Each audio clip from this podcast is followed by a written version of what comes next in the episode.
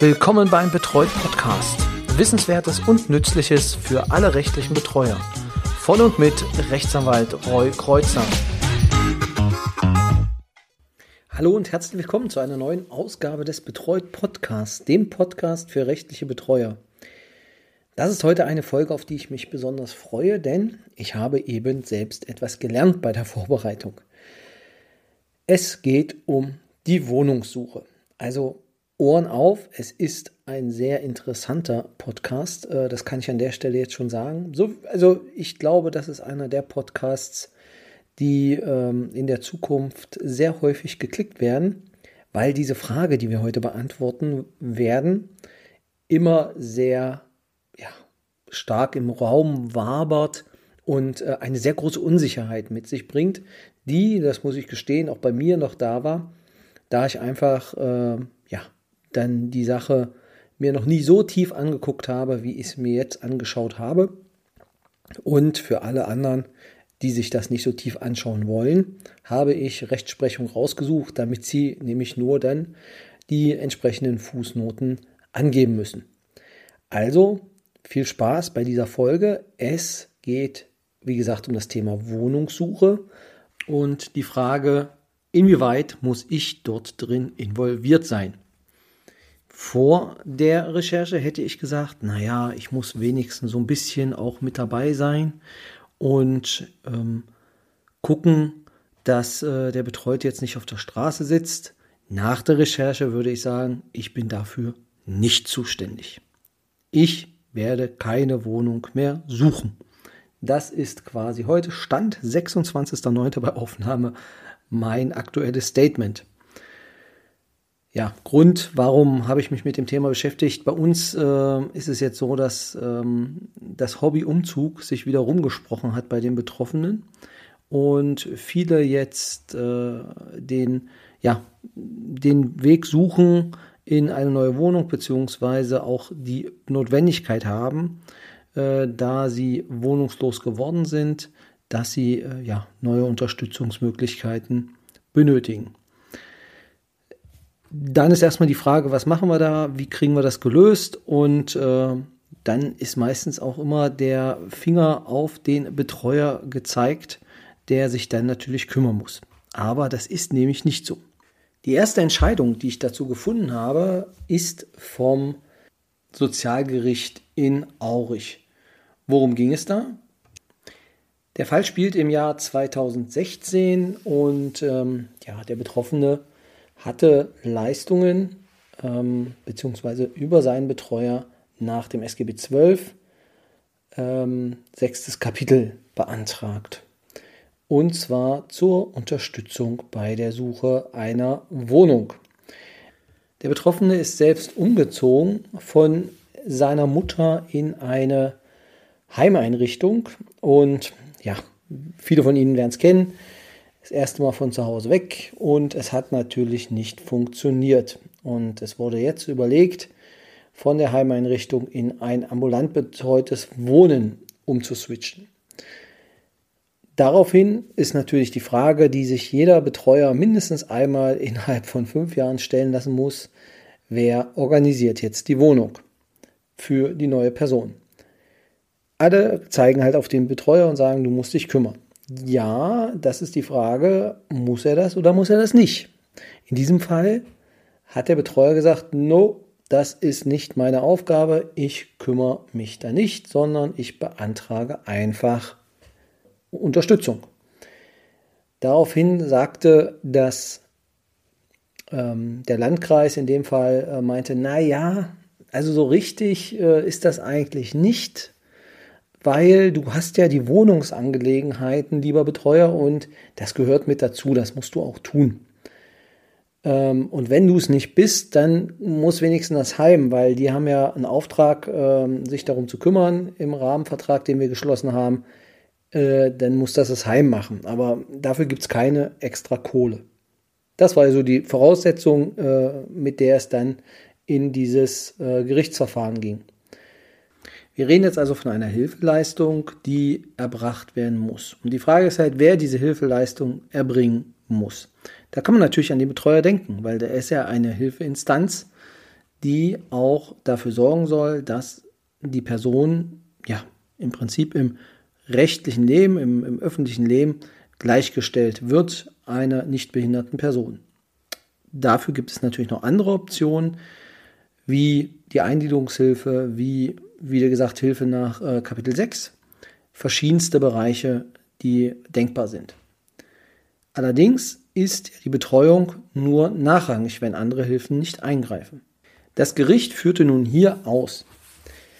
Andererseits, und jetzt zitiere ich, handelt es sich bei dieser Weigerung zur Hilfeerbringung durch den gesetzlich bestellten Betreuer in Anbetracht der Rechtsprechung der Obergerichte, insbesondere des Bundesgerichtshofes, Klammer auf, einige von Ihnen werden diesen Bundesgerichtshof vielleicht schon kennen aus anderen Entscheidungen, Klammer zu, nicht um eine willkürliche Verweigerung des gerichtlich bestellten Betreuers, die begehrte Hilfeleistung zu erbringen. Also er hat sich nicht geweigert, ähm, also es war nicht willkürlich, dass er das verweigert hat. Eine solche könnte eventuell einem Hilfebedarf ausschließen in der Gestalt, dass der Antragsteller seinen Betreuer, sofern erforderlich, mit sicherem Erfolg, wenn nötig, gerichtlich zur Erbringung der Hilfe bringen könnte. Das heißt, ich verklage meinen Betreuer und dann kriege ich die Leistung. Aber dies ist jedoch nicht der Fall. Diese Bewertung gewinnt das Gericht aufgrund der Tatsache, dass nach der Rechtsprechung des Bundesgerichtshofs es zumindest nicht abwegig ist, dass eine für den Aufgabenbereich der Wohnungsangelegenheiten eingerichtete Betreuung nicht zur tatsächlichen Hilfeleistung verpflichtet. An der Stelle kurz unterbrochen und wir schauen uns nämlich nochmal an, was dieses Urteil des Bundesgerichtshofs sagt. Dort wird, und das äh, ist eine Entscheidung aus dem Jahr 2010, ähm, ein Urteil, ich habe das Ganze in den Show Notes auch hinterlegt, kann man sich alles ganz in Ruhe nochmal angucken, ähm, auf der, also wenn man die Folge denn äh, anklickt. Also, in diesem Entscheidung des Bundesgerichtshofes wird ausgeführt, die Betreuung umfasst nach 1901 Absatz 1 BGB nur Tätigkeiten, die erforderlich sind, um die Angelegenheit des Betreuten rechtlich zu besorgen.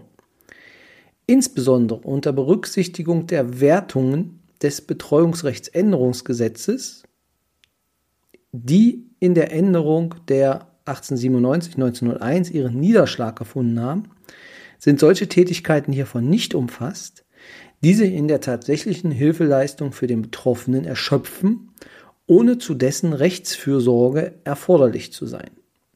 Der Betreuer hat solche tatsächlichen Hilfe in erster Linie zu organisieren, nicht jedoch selbst zu leisten.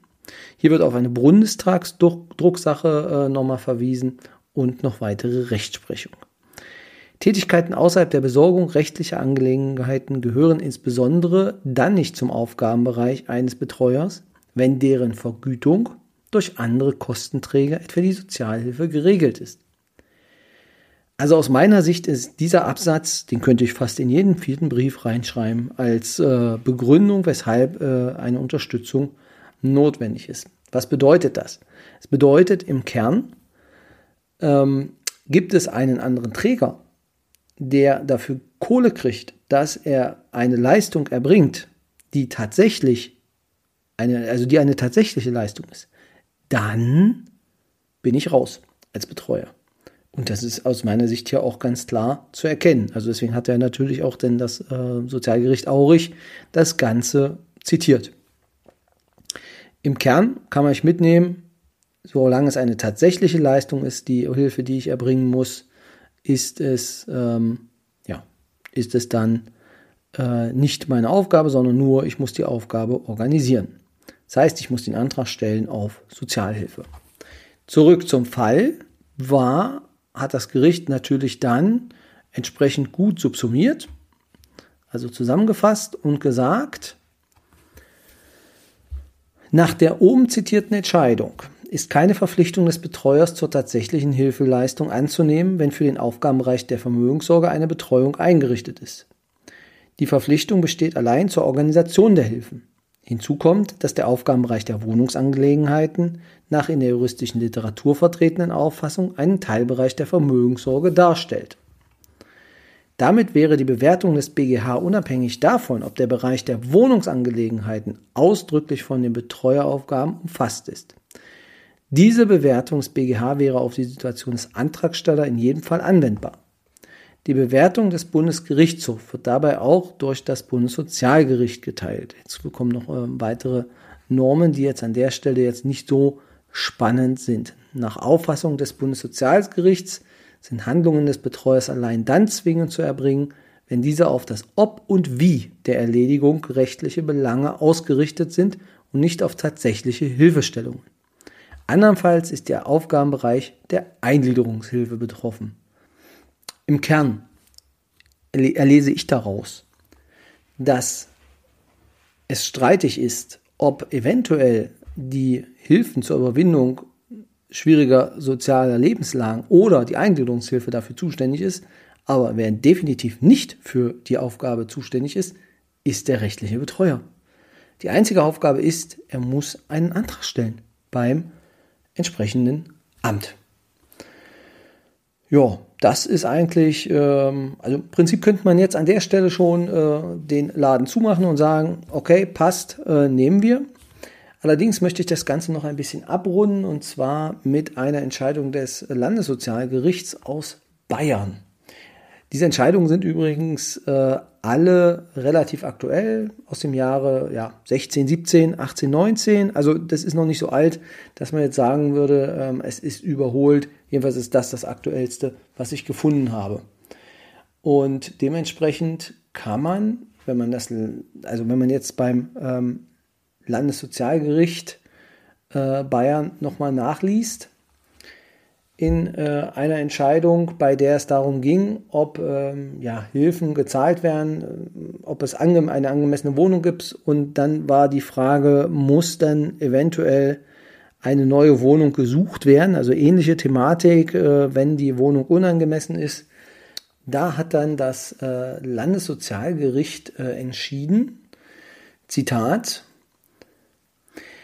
Sofern sie nicht selbst zur Wohnungssuche in der Lage ist, wäre es Aufgabe des Betreuers, sich darum zu kümmern, da die Betreuung unter anderem auch Wohnungsangelegenheiten umfasst. Wollte man den Aufgabenkreis der Betreuung nicht auf die tatsächliche Wohnungssuche erstrecken, so wäre es aber jedenfalls Aufgabe des Betreuers, notwendige Schritte für Hilfen einzuleiten, die es der Antragstellerin ermöglichen, eine andere Wohnung zu finden.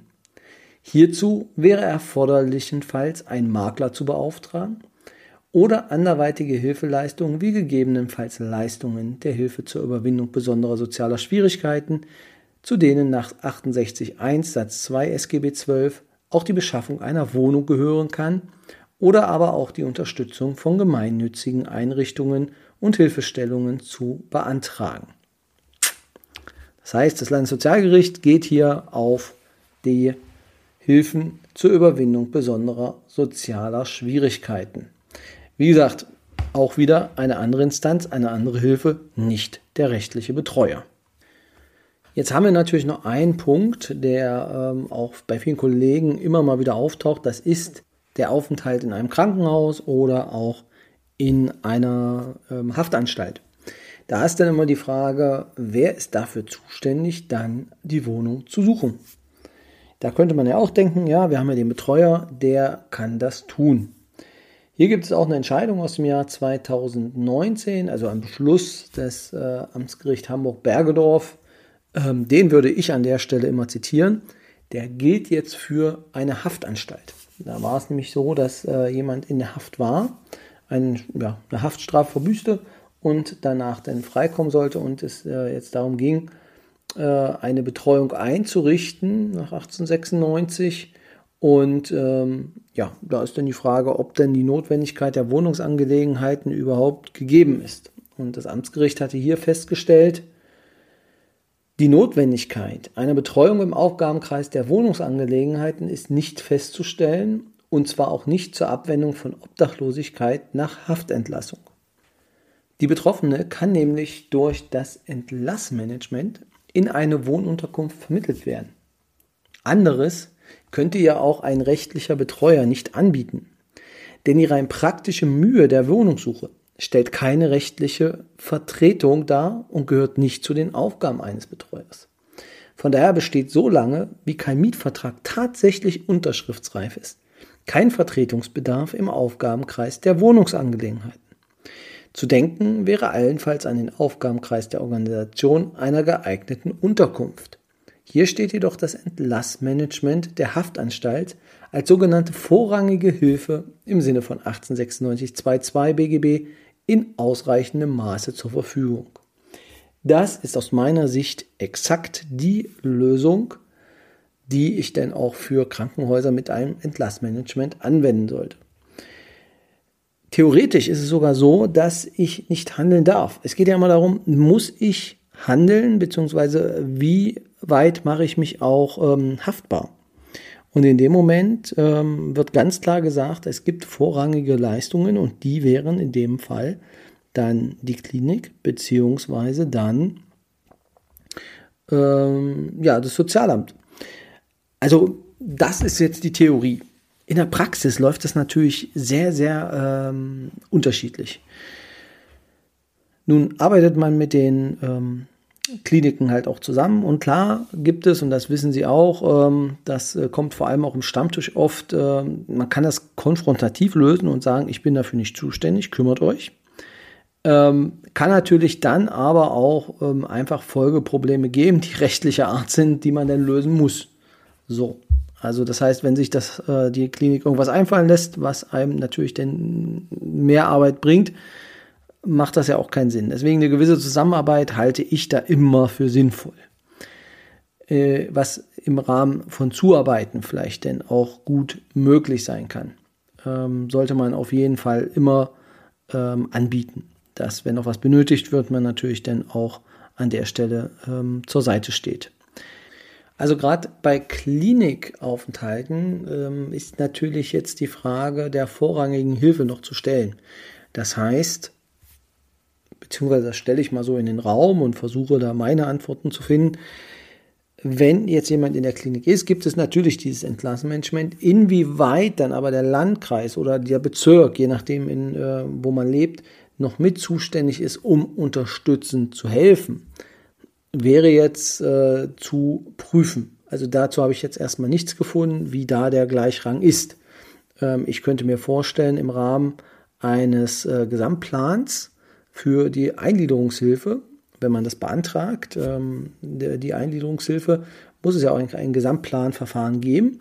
Und in dem Fall würde auch das Krankenhaus mit, ähm, ja, im Prinzip im Boot sein sowie auch andere Hilfen aus der Sozialhilfe, Krankenkasse und so weiter.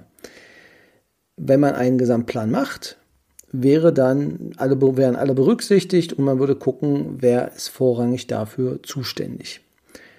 Das wäre aus meiner Sicht der beste gangbare Weg. Das heißt, ich beantrage Eingliederungshilfe und das Ganze wird dementsprechend überprüft.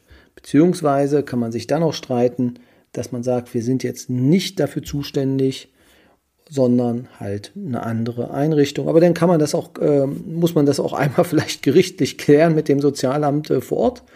Und ähm, denke ich, dann im zweiten Anlauf wird das auf jeden Fall funktionieren. Das heißt, Eingliederungshilfe Antrag stellen mit der Prämisse zu sagen, ich benötige jetzt jemanden, der für mich ähm, dann die Wohnung sucht oder ich brauche die Maklerkosten, die übernommen werden. Da kann man jetzt noch streiten, was man macht. Ähm, und äh, das würde ich gerne als Eingliederungshilfemaßnahme anerkennen und äh, ja, möchte gerne im Gesamtplanverfahren dann darüber sprechen. Und dann ist die spannende Frage, was dann ja, das Amt denn dazu sagt. Also gibt er die eine Option, er sagt, okay, wir planen das, wir laden alle ein. Die andere ist, wir sind nicht zuständig, sondern verweisen auf zum Beispiel die besonderen Hilfen äh, in, in Notlagen ähm, aber dann sind wir auf jeden Fall auf einer ganz anderen Ebene schon wieder, als der Betreuer muss machen. Und ich glaube, da sollten wir hinkommen ähm, und dann klären wir das halt äh, an der Stelle statt denn äh, mit äh, der Frage, okay, ich suche jetzt was. Das wäre aus meiner Sicht äh, die Antwort beziehungsweise meine Idee bis hierher. Ich hoffe, dass der Podcast von vielen, vielen Kollegen gehört wird, weil er aus meiner Sicht die Sachen beinhaltet, die den Vorwürfen der anderen Gewerke entgegengehalten werden kann. Das heißt, wenn jemand Ihnen was vorwirft oder ja, Ihnen, euch sagt, ihr seid dafür zuständig, kann man sagen, nein, ich schicke Ihnen gleich ein wenig Papier, da steht drin, ich muss das nicht tun. Also, der größte Feind, so möchten wir es vielleicht zusammenfassen, des Betreuers ist, ja, okay, es ist konkurrieren hier die Angehörigen aus meiner Sicht mit der Unkenntnis. Aber die Unkenntnis ist aus meiner Sicht einer der größten Probleme, die äh, wir Betreuer haben, was denn auch dann dazu gehört, wer etwas tun muss. Vielleicht an der Stelle gesagt, ähm, es rief mich äh, ein Betroffener an und äh, meinte zu mir, ähm, dass sein behandelnder Arzt und auch äh, andere Personen gesagt hätten, er müsse jetzt bei seiner Gesundheitsvorsorgeuntersuchung beziehungsweise bei seinem Arzttermin müsste ich dann äh, im Vorgespräch dann die Unterlagen unterzeichnen, da ich ja Betreuer bin. Lange Rede, kurzer Sinn. Ich habe ihm dann erklärt, dass es nicht so ist, dass ich es nicht unterzeichnen muss, sondern dass er es selbst unterzeichnen kann, solange er es versteht, was er auch kann. Aber ich gerne unterzeichne, wenn er das möchte, also mit unterzeichne, wenn er das möchte, dass ich dann quasi zur Kenntnis genommen habe. Ja, vielleicht so ein kleiner Exkurs, das werden Sie wahrscheinlich auch zur Genüge kennen. Ähm, es ist eine Krux mit der Unkenntnis auch bei den Ärzten. Angst und Unsicherheit ähm, und fehlende, fehl, fehlendes Wissen. Das ist es denn manchmal einfach, was das angeht. Deswegen, da gibt es noch viel zu tun in den Bereichen. Ähm, deswegen auch einige Podcasts auch den Kollegen Ärzten empfohlen. Gut. Schluss an dieser Stelle. Danke fürs Zuhören. Wir hören uns nächste Woche wieder in alter Frische und lassen Sie es gut gehen. Es war mir eine Freude. Bis dann. Tschüss.